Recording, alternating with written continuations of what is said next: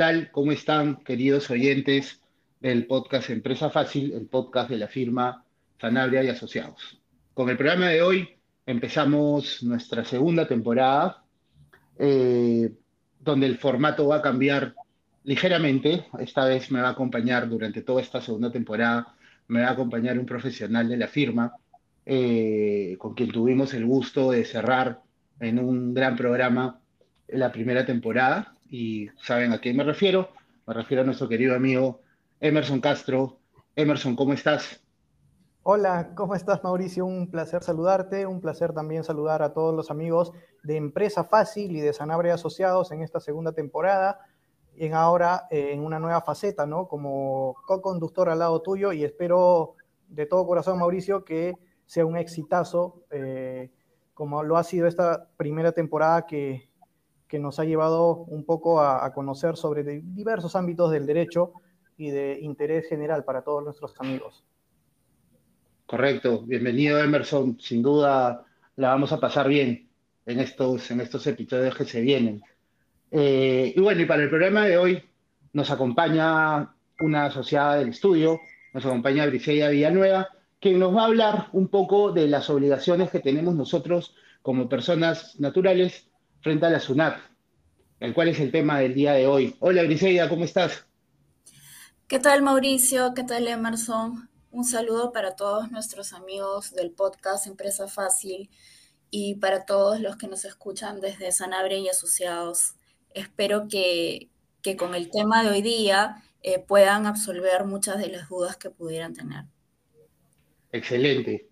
Bienvenida también. Eh, entonces empecemos, no, sin más. Eh, Briseida, así en, simple para nuestros oyentes, eh, ¿cuáles son las obligaciones que tenemos nosotros los ciudadanos de a pie eh, frente a la SUNAT?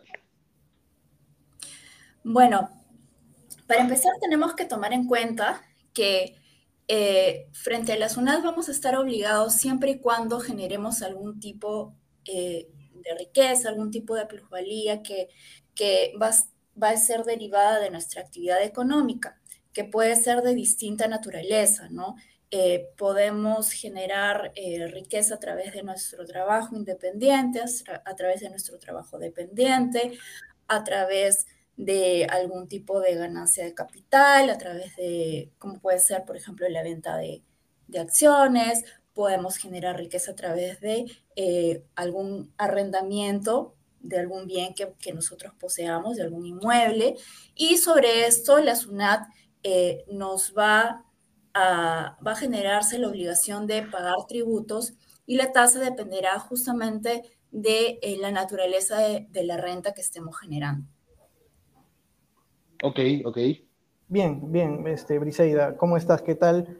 Eh, le quito la palabra un poco a Mauricio porque este, hemos escuchado atentamente la respuesta muy bien argumentada a la primera pregunta, eh, pero hay que tener presente que no solo se trata de eh, un impuesto a la renta, ¿no? Los ciudadanos de pie, eh, y esto, a ver si un poco nos, nos amplías y nos ilustras, un ciudadano a pie en cualquier transacción comercial que hace, de por sí ya paga un impuesto, ¿no? Que es el IGB, ¿no es cierto? aparte del impuesto a la renta también, eh, hay tributos municipales, ¿no? Cuando pagan autovalúos, arbitrios, este, todo eso forma parte de, una, de, unas, de un paquete de impuestos que una persona realiza, un paquete de tributos, ¿no? Pero frente a la SUNAT, ojo, este, estamos hablando de impuesto a la renta y del IGB. ¿Nos podrías comentar acerca de esto más o menos? ¿Cuáles son aquellos impuestos que la gente paga sin que se dé cuenta, ¿no? Todos los días.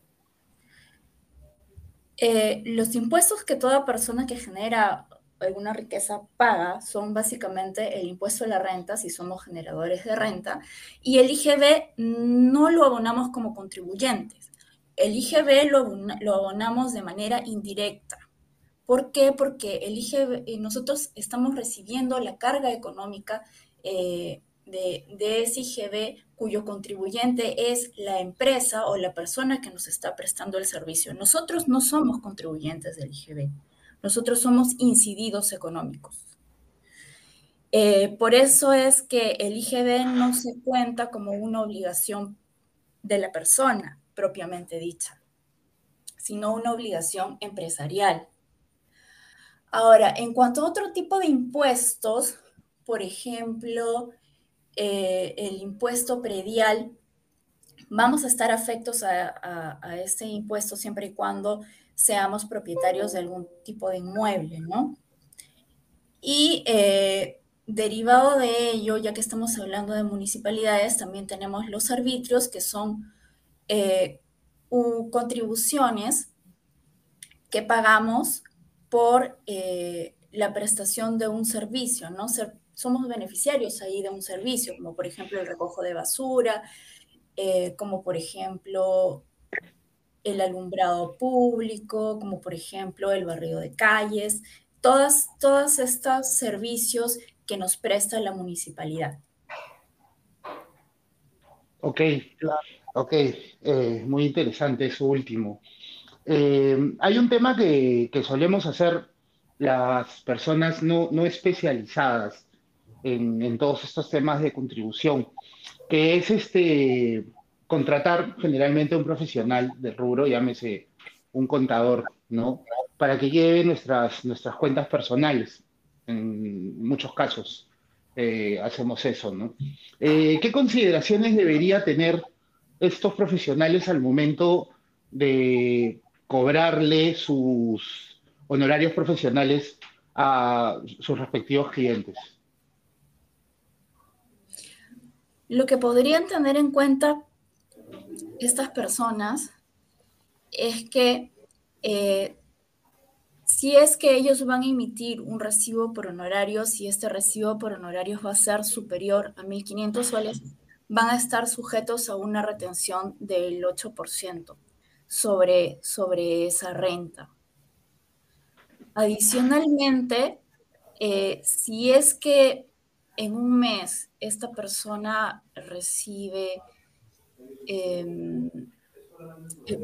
el pago por servicios, por distintos montos inferiores a 1.500, lo que tiene que hacer es sumar todos los pagos recibidos en un mes y si estos pagos superan los 3.354 soles, eh, debe directamente ir a la SUNAT y pagar el 8% sobre el, sobre el monto percibido. Estas son, eh, esta es una obligación mensual porque es el pago a cuenta que tiene que abonar el profesional independiente por concepto de pago a cuenta de rentas de, cuarta categoría, en este caso. Ok. Y, sí, y si, me permites un poco, Mauricio. Sí, claro, claro, claro. Quería, quería compartir una experiencia, ¿no? Yo eh, en algún momento eh, tramité, eh, a ver si Briseida también nos, nos cuenta cómo funciona este sistema. Yo tramité una exoneración del pago del 8%. Me aceptó SUNAT en algún momento de mi carrera, ¿ya? Entonces, a final de año, SUNAT le notifica a mi empresa que yo no había pagado el impuesto a pesar que yo había tramitado mi exoneración del impuesto del 8%. Entonces, ante eso, lo que me recomendaron fue contratar a un contador que me pueda gestionar la devolución de todo el, monto que yo había pagado, porque al final de cuentas mi empresa me había retenido y fue quien pagó el impuesto, porque fue notificada por SUNAT. Entonces, eh,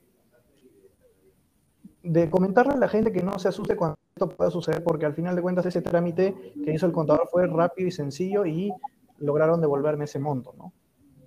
O sea, ¿por, ¿por qué sucede esto?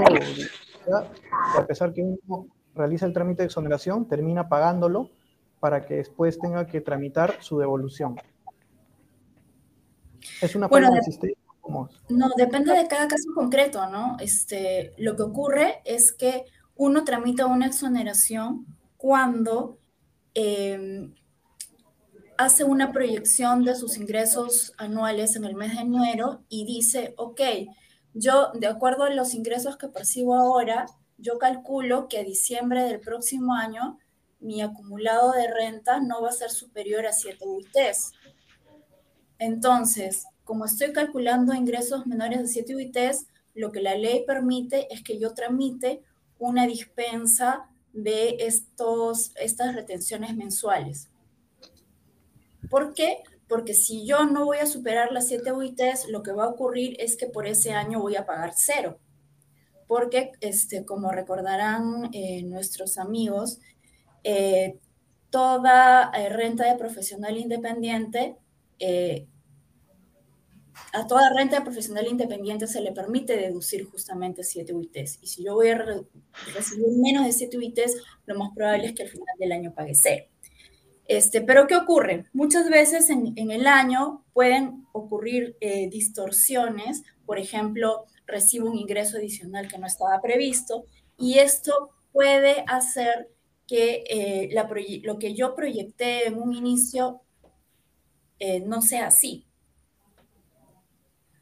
Entonces, durante el año lo que yo tengo que hacer es hacer un cálculo y determinar en qué momento del año he sobrepasado las 7 UITs. En el momento que se sobrepasen las 7 UITs, ya la exoneración de, la obligación del pago a cuenta de impuesto a la renta queda sin efecto. Y yo a partir de ese momento debo comenzar a, a generar pagos mensuales. Perfecto, bastante clarísimo bastante clarísimo. Gracias, Griselda. Ahora, una duda. Eh, estamos hablando de personas, acá de personas independientes, ¿no? Eh, en cuanto a las obligaciones que ellos tienen frente a la SUNAT. Y en el caso de los dependientes, ¿cómo funciona esta gestión? Ellos también están este, encargados de realizar esto, todo, todo esto de lo que estamos conversando o tenemos que, o, ahí lo hace el empleador?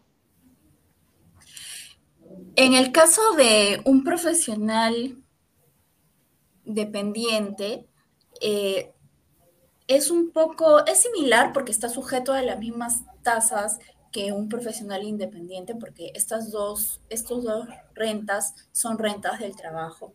Sin embargo, en el caso de rentas de quinta categoría, de todas maneras aquí va a haber un retenedor que va a ser el, empleador, que este empleador lo que va a hacer es el cálculo, una proyección de los ingresos de, este trabajador y según eso va a hacer los pagos a cuenta de la SUNAT que los va a deducir mes a mes del salario que le va a abonar a este trabajador.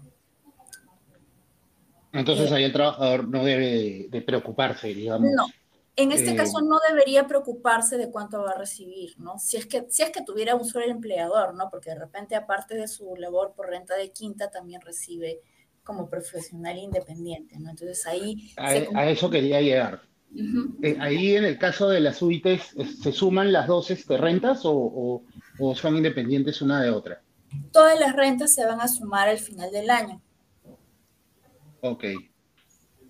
Sí, como comentario, es importante que los trabajadores dependientes sepan que ellos indirectamente pagan este impuesto a la renta, ¿no? Solo que no lo hacen directamente, sino que hay un agente perceptor, ¿no? No, perdón, retenedor, que es su empleador y ellos son quien finalmente pagan. Entonces, a veces suele pasar que en el contrato de trabajo un trabajador cualquiera ve un monto y cuando recibe su boleta de remuneraciones y su cuenta bancaria ve un monto menor. Esto se debe a que está aplicando la retención el empleador. Genial, genial. Creo que eso, eso va a ser una información muy valiosa para, para muchos de nuestros oyentes. Ahora, eh, estábamos hablando hace un rato del tema de las deducciones del impuesto a la renta. Eso es algo eso es algo muy importante, ¿no? Que habíamos, incluso, incluso hace, hace un par de años eh, se habló también de temas de deducciones mediante eh, las boletas electrónicas y todo eso. Eh, Briseida, eh, ¿qué conceptos están comprendidos dentro de esta deducción o, o, qué, qué, podemos tomar en cuenta al momento de bueno, gestionar nuestros gastos, ¿no? Para, para poder llegar a estas deducciones? Bueno, lo que tenemos que tener presente es que para poder deducir este tipo de gastos debemos de, en primer lugar, eh, solicitar en el establecimiento eh, en el que, nos esté brindando algún servicio, eh, la boleta electrónica correspondiente en la que debe de consignarse nuestro documento nacional de identidad. Este, y eh, cuidar también de que em, esta deducción se realice respecto de los rubros que están autorizados, ¿no? Como por ejemplo consumos en restaurantes, en bares, consumos eh, en hoteles, por ejemplo, o eh, gastos médicos también. Todo aquello que se llama gasto de representación, ¿verdad? Siempre uno sale de unas clases en la universidad con los amigos y, ahí se va a almorzar y hay alguno que por ahí dice, quiero factura a nombre de mi empresa, ¿no? Pero en el caso de las personas, también este, podemos hacer eso, o sea, podemos hacer una boleta que nos permita deducir impuestos para la gestión del año siguiente o es para la gestión de ese año. No, es para todo lo que, por ejemplo, todo lo, todas las boletas que yo acumule respecto de estos rubros, o sea, restaurantes, bares, hoteles, este, del 2022 me van a servir para deducirlo de mi impuesto del 2022. Lo que ocurre es que el impuesto a la renta del 2022 se calcula en el 2023, en marzo del 2023. Ah. Este, esa es la pequeña acotación, ¿no? Entonces, todo mi acumulado hasta diciembre del 22 me va a servir para mi impuesto de la renta del 22, que lo voy a presentar entre marzo y abril del 23. Genial. ¿Y es, eh, ¿y es durante todo el año? ¿O es eh, a partir de, algún mes? O sea, digamos, hay alguna especie de año fiscal eh, del que nosotros nos, tengamos que guiar para, para poder tomar en cuenta cuáles son todas las, boletas, digamos, que entran en, este año fiscal? Van a entrar todas las boletas de enero a diciembre. Desde el primero de enero hasta, hasta el 31 de diciembre del ejercicio fiscal, ¿no? Entonces, en el caso del 2022, ¿no? Todas las boletas que yo tenga de estos rubros, desde que van fechadas desde el primero de enero del 2022 al 31 de diciembre del 2022, todas esas las voy a poder deducir para mi impuesto de la renta del 2022, que lo voy a pagar el 2023. Ya, y ahora, ¿hay que guardar la boleta, algo, o es automático? No, estas son boletas electrónicas son, boletas electrónicas que inclusive el sistema de, PDT ya las, las identifica y, automáticamente una persona puede, puede solicitar la devolución al momento de realizar su declaración jurada. Genial, genial. Y esto, y esto también, o sea, esto es tanto para los para los trabajadores independientes como para los trabajadores en planilla, ¿cierto? No, esto se aplica únicamente respecto de rentas de cuarta, no para rentas de quinta categoría. Ah, eso sí es bastante importante. Eh, bueno, eh, esa información ha sido, ha sido muy importante. No sé si tengas, Briseida, alguna especie de tip o recomendación eh, para, para la gente que nos escucha eh, en cuanto a algo que se le pueda pasar o, alguna manera de, que, puedan tener una posición eh, favorable ¿no? ante, ante lo que sería el pago de sus obligaciones a la SUNAT en el año siguiente? Eh, lo que yo recomendaría es ser bastante ordenado con los ingresos, sobre todo si, si percibimos ingresos de distintas fuentes, ¿no? Porque una persona puede ser un trabajador dependiente, pero también eh, llevar algún tipo de actividad e, económica de manera independiente y a la vez de repente recibir, por ejemplo, rentas por arrendamiento y cada una va a tener un tratamiento tributario distinto, ¿no? en el caso de las rentas del trabajo se suman, ¿no? Entonces, eh, y hay diferentes obligaciones, ¿no? Si yo tengo un empleador, yo sé que el empleador me va a retener y no hay problema, pero si a la vez tengo un empleador y, y, y además este, presto servicios a clientes, entonces tengo yo que sumar mis, mis, mis dos rentas de estas dos fuentes para yo poder determinar al final del año cuánto voy a pagar, ¿no? No me tengo que confiar de lo que me está reteniendo mi empleador, porque va a faltar la parte de los ingresos que estoy recibiendo por mi actividad independiente, que también tiene que estar considerada dentro de mi declaración jurada de renta. Claro, claro, perfectamente entendido. Emerson, por tu parte, ¿tienes alguna, alguna pregunta? Eh, no, simplemente agradecerle a Briseida por, por estas recomendaciones, por todas las respuestas que de todas maneras representan un amplio eh, conocimiento que todas las personas mínimamente deben tener presente. ¿no?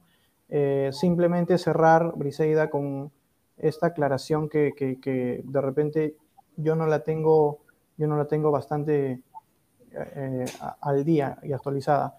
Estas declaraciones que se hacen en el mes de marzo y abril, las personas siempre dicen que necesitan un contador para hacerlo.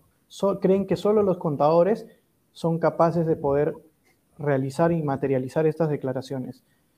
¿Esto es así o cómo una persona de a pie que no, no tiene un contador cumpliría con la declaración anual? Eh, no, no se requiere un contador. Hay eh, dos formas muy sencillas. Una es a través del PDT de personas naturales, que es una pone a disposición en su página web y que todo aquel que tiene clave sol lo puede utilizar sin ningún problema. Em, eso, ese PDT tiene un manual si es que la persona tuviera alguna duda en poder utilizarlo o, instalarlo. Eh, pero es de fácil manejo y una vez que se, carga ese PDT eh, con el RUC de la persona, ahí en un, en un archivo personalizado se va a jalar toda la información del año de la persona, porque la SUNAT tiene registrados todos los recibos que la persona ha girado con los pagos correspondientes. Entonces, el sistema automáticamente va a calcular el impuesto a pagar en el año. Eh, y lo único que tiene que hacer la persona es de repente agregar algunos ingresos que por algún motivo no estuvieran considerados en ese archivo que, que la SUNAT pone a disposición del contribuyente, ¿no? Esa es una, una, una opción. También hay eh, disponible un formulario simplificado que inclusive se puede hacer a través del celular en el que también está considerado ese archivo personalizado con, con todas las operaciones que el contribuyente ha realizado durante el año. Perfecto, perfecto. Entonces, a todos los amigos de Empresa Fácil que nos están escuchando, si tienen alguna duda y quieren alguna asesoría o apoyo con crear, desde crear tu RUC obtener tu clave SOL y hasta hacer las declaraciones y asesoría en todo, ya saben a quién tienen que recurrir, ¿no es cierto, Mauricio? Correcto, correcto, ya saben a quién, a quién tienen que recurrir. Eh, vamos, bueno, este post va a estar colgado también en, nuestras redes sociales, lo van a poder escuchar desde Spotify, va a estar en nuestro LinkedIn, en nuestro Facebook también, donde ustedes oyentes podrán colocar sus dudas eh, puntuales para que nosotros se las podamos responder oportunamente. No se olviden también de comentarnos qué temas les gustaría que toquemos para las próximas ediciones de esta segunda temporada de nuestro podcast Empresa Fácil. Y eh, esperamos eh, bueno, verlos, verlos muy pronto. aprovecho para agradecerle y despedirme de Griseida. Muchas gracias este, por tu, por tu contribución a este primer capítulo. Y aprovecho también para despedirme de Emerson y de todos nuestros amigos del el estudio Sanabria de Asociados que están ahí pendientes de, de, esta primera grabación tan, tan esperada. Muchas gracias y un saludo a todos. Gracias, gracias también, un saludo a todos. Gracias, Briseida. Gracias, gracias Mauricio, gracias, Emerson. Listo. Entonces nos vemos en el próximo capítulo. Chao, chao.